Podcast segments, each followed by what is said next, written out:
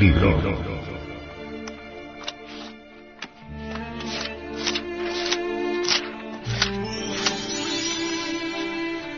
Tratado de Psicología Revolucionaria.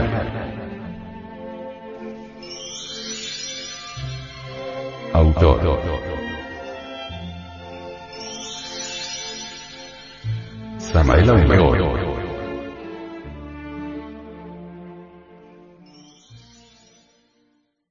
Este libro fue pasado a formato sonoro digital, para facilitar su difusión. Y con el propósito de que así como usted lo recibió, lo pueda hacer llegar a alguien más. Capítulo 20. Los dos mundos. Observar y observarse a sí mismo son dos cosas completamente diferentes, sin embargo, ambas exigen atención. En la observación la atención es orientada hacia afuera, hacia el mundo exterior, a través de las ventanas de los sentidos. En la autoobservación de sí mismo, la atención es orientada hacia adentro y para ello los sentidos de percepción externa no sirven, motivo este más que suficiente como para que sea difícil al neófito la observación de sus procesos psicológicos íntimos. El punto de partida de la ciencia oficial en su lado práctico, es lo observable. El punto de partida del trabajo sobre sí mismo, es la autoobservación, lo autoobservable. Incuestionablemente estos dos puntos de partida renglones arriba citados, nos llevan a direcciones completamente diferentes. ¿Podría alguien envejecer enfrascado entre los dogmas intransigentes de la ciencia oficial, estudiando fenómenos externos, observando células, átomos, moléculas, soles, estrellas, cometas, etc.? Sin experimentar dentro de sí mismo ningún cambio radical. La clase de conocimiento que transforma interiormente a alguien, jamás podría lograrse mediante la observación externa. El verdadero conocimiento que realmente puede originar en nosotros un cambio interior fundamental tiene por basamento la autoobservación directa de sí mismo. Es urgente decirle a nuestros estudiantes gnósticos que se observen a sí mismos y en qué sentido deben autoobservarse y las razones para ello. La observación es un medio para modificar las condiciones mecánicas del mundo. La autoobservación interior es un medio para cambiar íntimamente.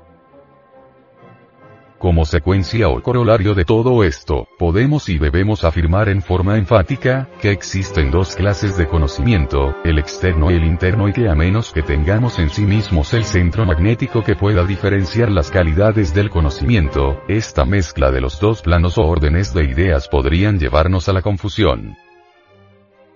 Sublimes doctrinas pseudo-esotéricas con marcado cientifismo de fondo, pertenecen al terreno del observable, sin embargo son aceptadas por muchos aspirantes como conocimiento interno. Nos encontramos pues ante dos mundos, el exterior y el interior. El primero de estos es percibido por los sentidos de percepción externa.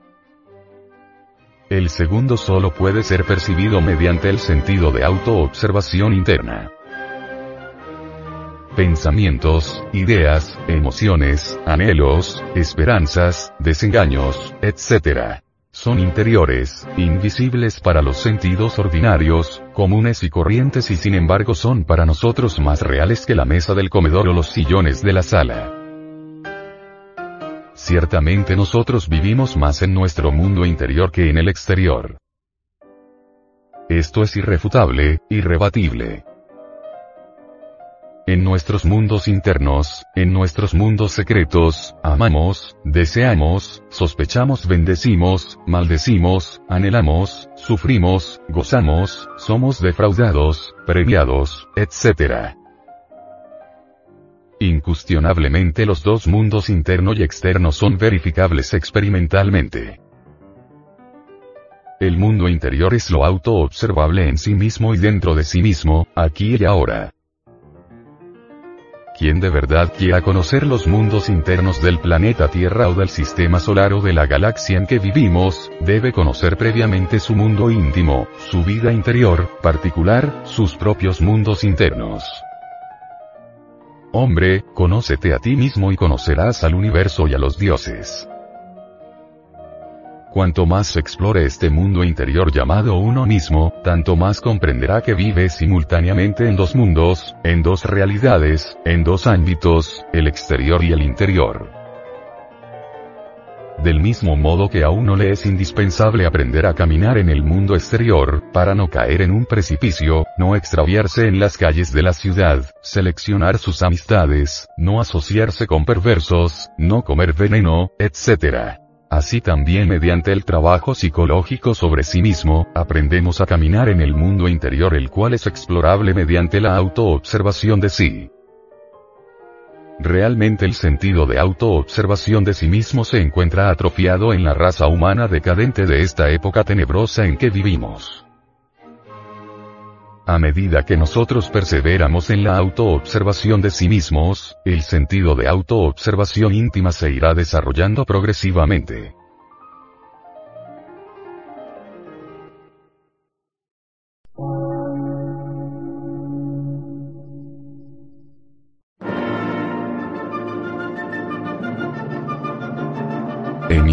Gnóstica, transmundial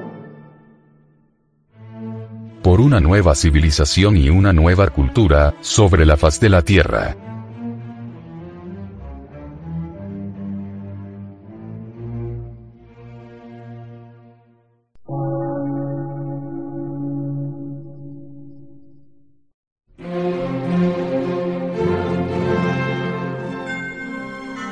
Medio de radiodifusión científico, artístico, místico y filosófico. De la Asociación Colombiana de Centros de Estudios Gnósticos, Antropológicos, Psicológicos y Culturales. A. C.